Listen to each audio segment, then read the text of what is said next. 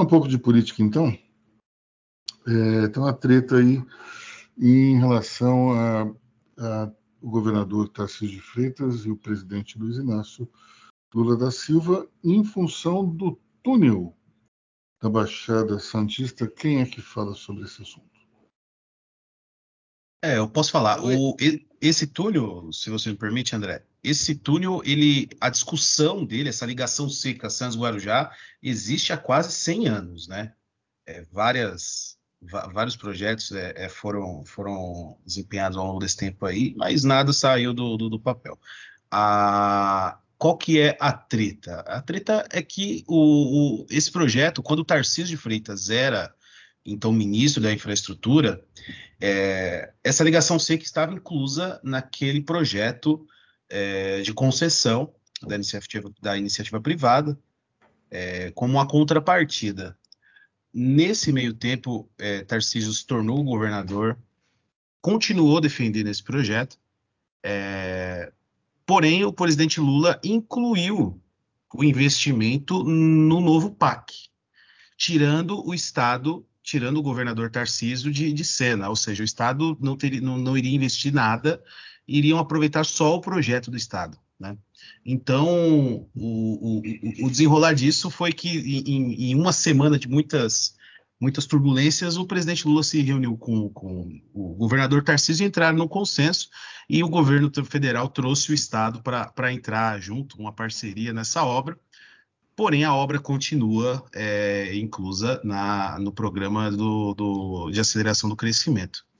É, isso aí gerou um, uma série de, de, discussões que envolve é, o próprio Republicanos, partido do Tarcísio, que é da base do governo, e, e, e vem causando uma, uma, uma revolta de, de, de, parlamentares da base, inclusive, porque é, é um investimento muito alto ali, é, uns defendem que o, incluir essa obra no PAC é um erro, é, considerando que o, o, projeto de concessão, o, o, projeto de privatização do Porto de Santos, ele iria, ele já previa é, uma contrapartida dessa ligação seca. Diga, Lorena. Inclusive, o evento para eles firmarem essa parceria acabou de acontecer e teve vaias contra o Tarcísio e o Lula teve que acalmar as pessoas falando gente deixa de lado não é porque não é porque é, é, é de outro partido que a gente não tem que fazer um investimento bom para o país então realmente está tá rolando agora esse embate bom mas eu, vocês viram as fotos do encontro particular de Lula e Tarcísio vocês viram o olhar do Tarcísio para o Lula é impressionante como o Lula nó em pingo d'água. É de um carisma impressionante.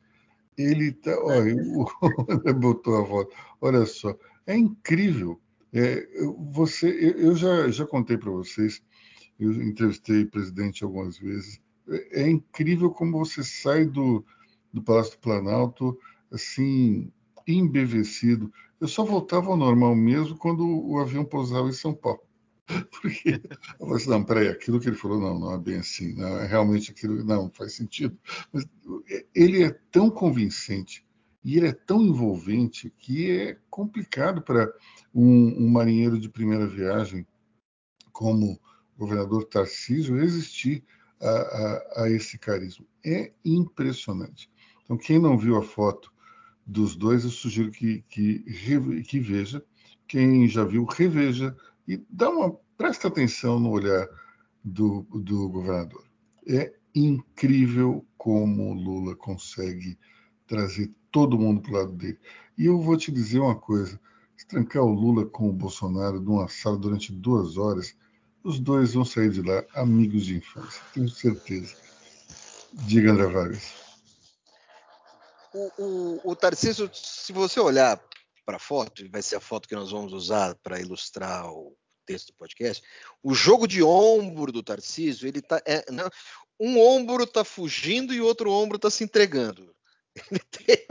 e, e, o gestual, a mão. E toda essa situação foi uma armação do Lula. Porque essa obra é, ela não tem nenhuma importância logística certo? Para o Brasil não, não vai escoar grão, não vai melhorar, é, vai ser ali para atender a baixada, certo?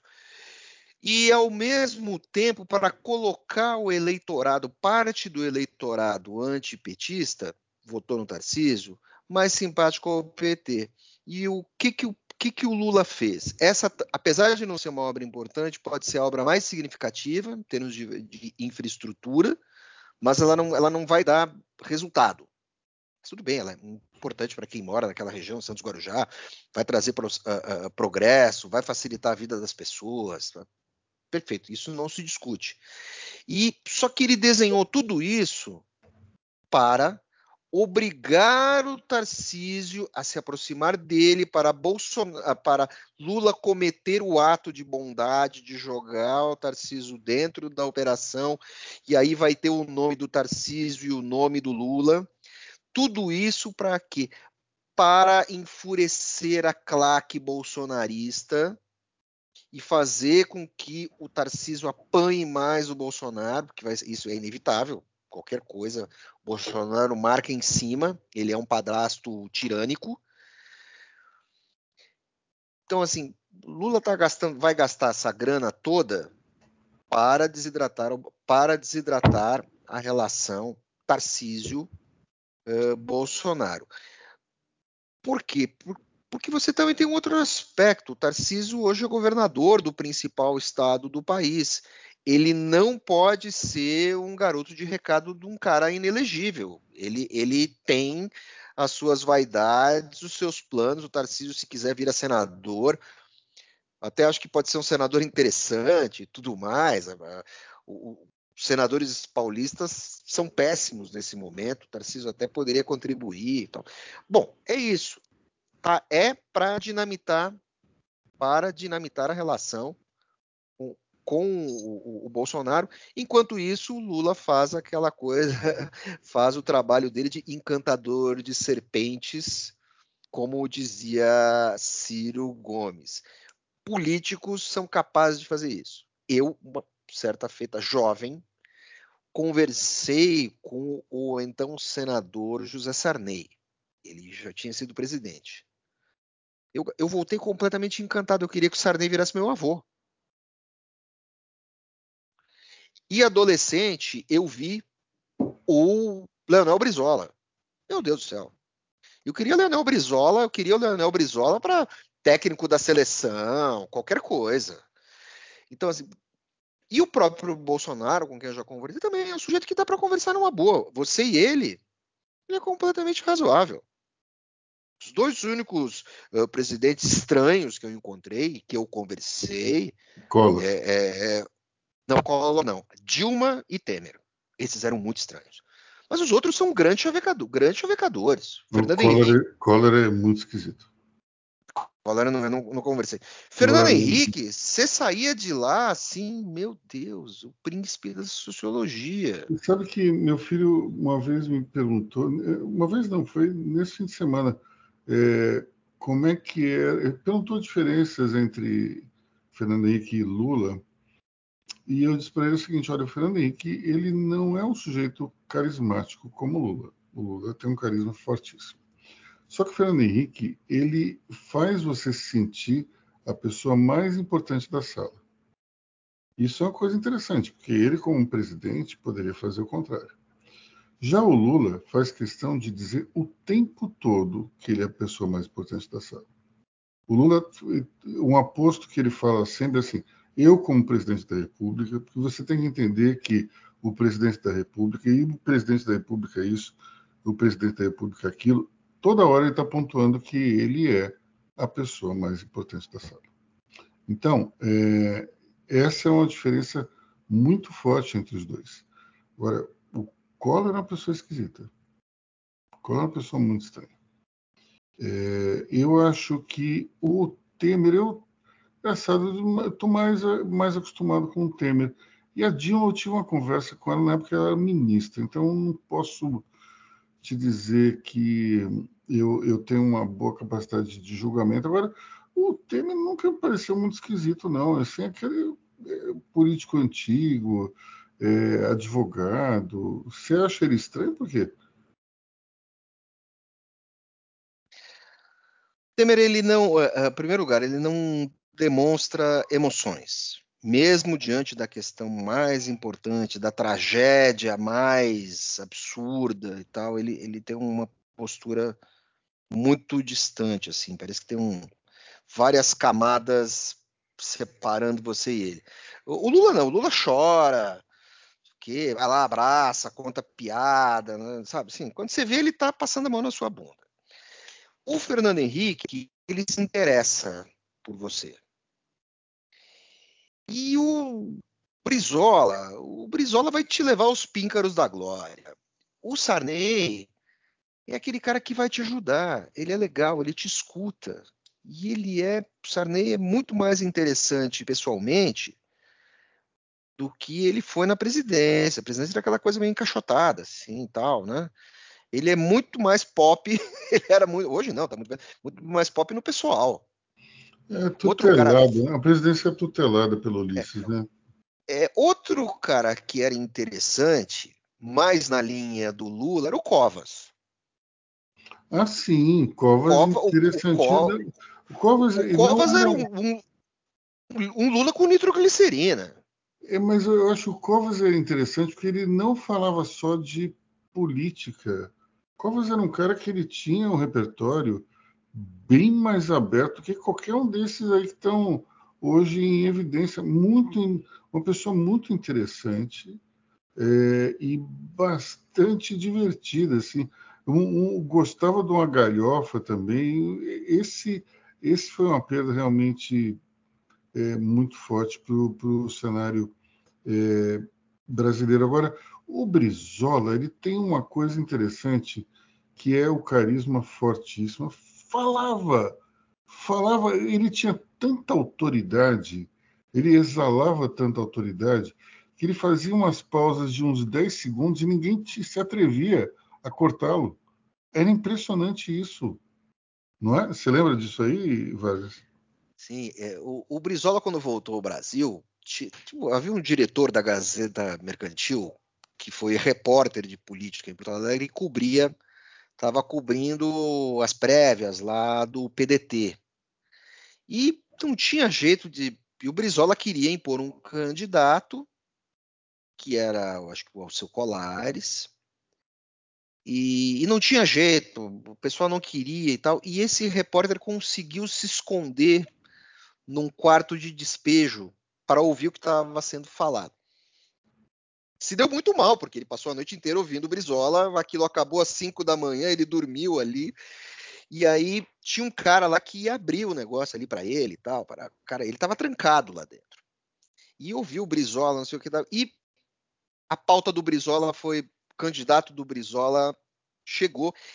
E quando ele sai, a primeira pessoa, quando todo mundo sai, ele está na porta. O Brizola sabia que ele estava lá. Brizola chega, abraça, ouviu tudo direitinho para o repórter. E o cara fica meio assim. Aí o, repórter tem que perguntar alguma coisa para o Brizola e.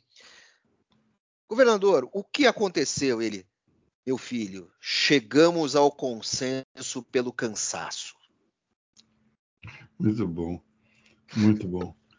Você sabe que meu pai participou de um, de um jantar uma vez no, no, antigo Clube Nacional, aqui no, no Pacaembu, é, para um, o Brizola fez um jantar para alguns é, empresários e também alguns convidados ali que não eram do meio empresarial, e meu pai estava lá. Então, é, quando o Brizola chega, estão perfilados do lado esquerdo os, os anfitriões, os empresários, do lado direito os garçons.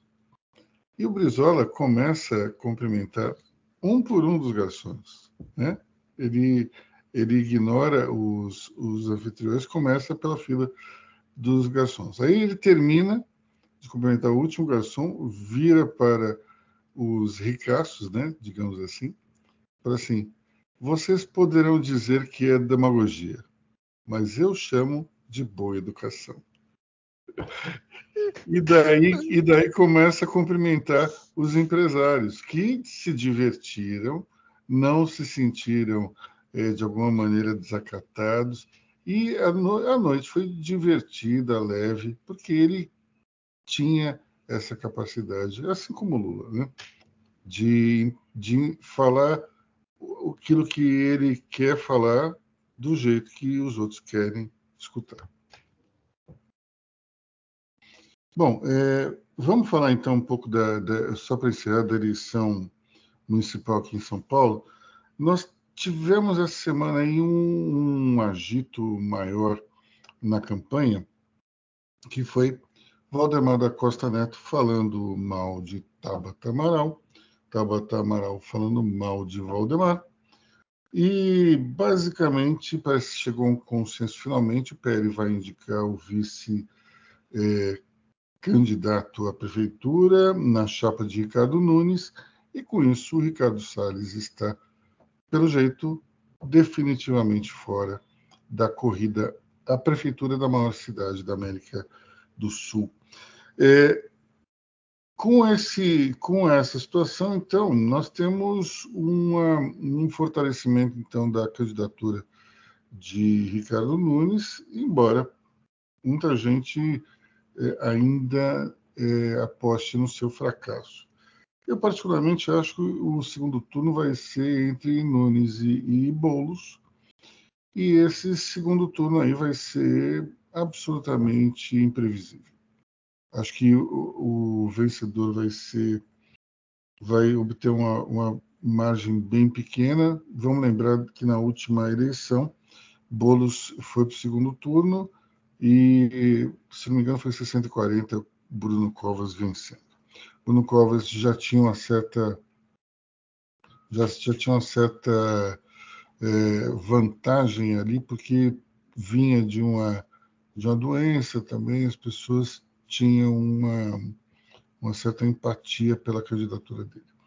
É, Ricardo Nunes não é exatamente o político mais carismático que nós temos aqui, é, ele tem problemas de comunicação porque ele não, ele é um tanto quanto tímido, mas eu acho que ele pode surpreender nessa eleição, porque Bolos ele está sofrendo aí um, um, banho de loja para parecer mais palatável ao centro, é, mas imagino que, que num debate ele não vai conseguir segurar muito. O Boulos tem uma, me parece que tem um aspecto, uma fisionomia muito raivosa quando ele, ele, ele vai para a televisão. Vamos ver se ele consegue mudar isso nessa, nesse pleito, mas, mas eu não sei. Acredito que vai ser uma, uma margem pequena. Acredito que o, o, Nunes vai receber votos por WO mesmo, que não vai ter exatamente. O centro e a direita não vai ter quem votar. E acho que, mas mesmo assim, a população aqui em São Paulo é mais jovem, tem um perfil mais de esquerda, acho que Boulos pode ganhar. Mas se ele ganhar, vai ser por uma margem muito pequena e acho que a chance de Ricardo Nunes vencer também é bastante razoável. Diga, André. É, quem ganhar não vai cumprir o que prometeu. Quem ganhar vai sair do seu perfil de candidato. Até porque Hoje, ninguém consegue levar a prefeitura, mais, até mais do que antes, com uma chapa puro sangue. Não dá. Então você precisa compor. Quando você precisa compor, você tem que fazer aquela colcha de retalhos. O Boulos, o Boulos, se ganhar, ele não vai conseguir ser o Boulos na prefeitura. Até porque também não dá, né? Você está ali, você.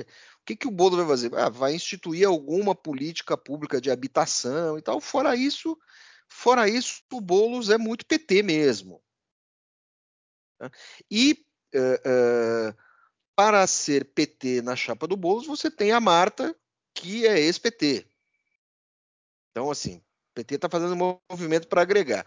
O Nunes, digamos assim, ele tem um, a, a, vantagem de ser talvez menos efusivo do que Geraldo Alckmin. então ele difícil, né? Difícil, mas Difícil. ele tem aquele ele tem aquele jeitão dele e o voto dele é meio osmótico, é o voto da rejeição. Não sei se ele vai conseguir, uh, uh, se ganhar, vai ganhar por pouco. Sim, a campanha, a campanha do Boulos vai ter que ser muito desastrada para o Nunes abrir, certo? E aí o Nunes se alinha ao Bolsonaro. A questão é assim: como isso pode ser bom para Nunes? Talvez o ideal para Nunes tivesse sido a Tabata.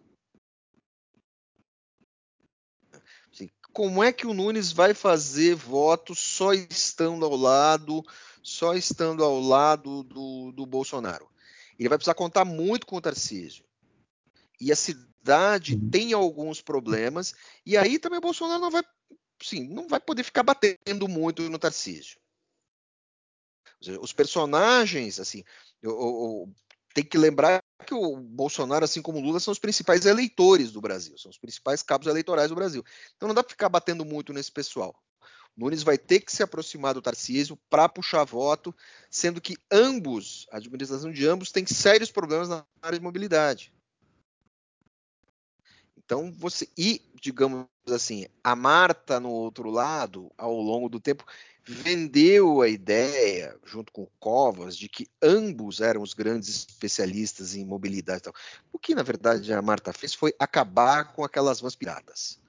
Na época eu morava na zona sul da cidade e foi isso que aconteceu. Não é bem especialista em mobilidade, mas ela resolveu um problemão.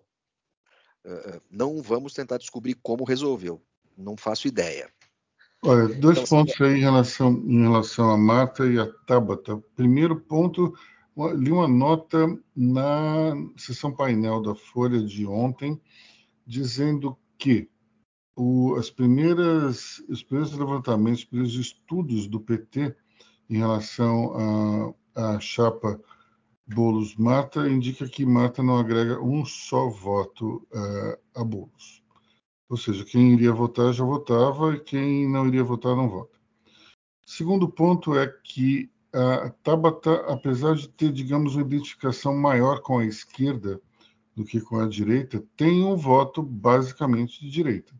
Assim, quando você compara mapa eleitoral de deputada. Então, é, segundo esse estudo, foi um professor da GV que fez, é, Tabata tem um potencial de tirar votos de Ricardo Nunes, ao contrário do que aconteceria com Boulos. Apesar dela ser de esquerda, ela pode, como ela tem um, um eleitorado mais elitista, tirar votos do Nunes. Agora, é, acho que essa é uma questão meio que assim secundária, porque no fundo, no fundo, o que vai importar é o segundo turno, não o primeiro, né?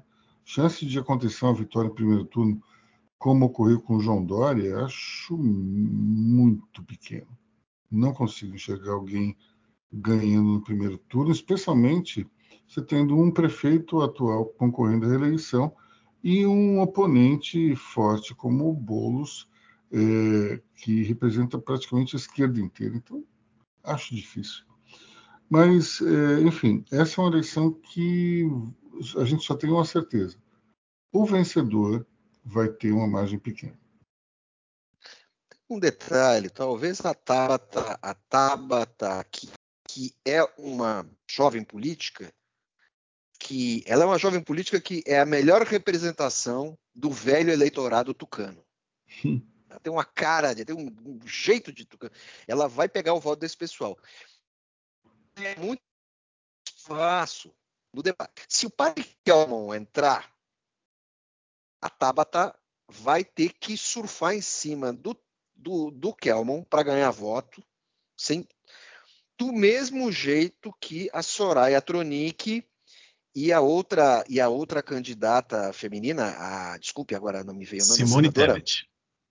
Do mesmo jeito que a Tebet e a Tronic espancaram o Kelman. Eu duvido que o padre Kelman consiga fazer algum barulho suficiente para tirar a atenção do, do, do Boulos. Boulos é malandro demais para isso.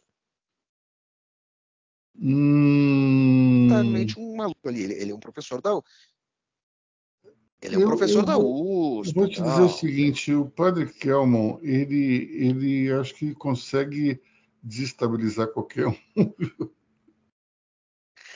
Mas eu Acho que vai ser interessante, porque assim, a Tabata vai ter que se. Para se destacar, ela vai ter que ir para cima do Padre Kelman. Mas as melhores tiradas do padre Kelmon via. já foram, já foram dadas, né? Padre de festa junina. acho difícil. assim, Dá para ter mais, viu? Tem espaço para mais tiradas. Bom, Isso, vamos ver, vamos ver se ele vai aparecer de novo com o crucifixo essas figuras lombrosianas. Tem, tem gente que sempre tem potencial para menos. Vamos ver se ele vai, vai aparecer de novo com o crucifixo que ele roubou do Billy Idol, né? Exatamente. Olha, o que pode acontecer de bom para o candidato Padre Kelman é que, quem sabe, dessa, dessa vez o Padre Kelman tenha, consiga a atenção do eleitorado a ponto de agregar valor e conseguir no futuro participar da Fazenda, de alguma coisa do gênero, porque mais que isso ele não consegue. Bom, é, porque na condição de pa- padre, no Power Couple é que ele não poderia participar, né? Que maravilha, hein? Bom, pessoal, acho que já falamos demais aqui, então é, vamos encerrando aqui. Putz, uma hora e tanto de gravação. Chega, né? Coitados dos nossos ouvintes aí, já não aguentam mais nos ouvir. Então é isso, pessoal. Até semana que vem, retomando aí nossa, a nossa tradição de gravar os nossos podcasts e, e na sexta e divulgá-los aí no sábado e no domingo. É isso aí. Tchau. Bom fim de semana. Até semana que vem. Pessoal, uma ótima, Pessoal, até a semana ótimo. que vem. ótimo fim de semana a todos e até a próxima. Bom fim de- final de semana, pessoal. Até semana que vem. Que caos. Meu Deus do céu.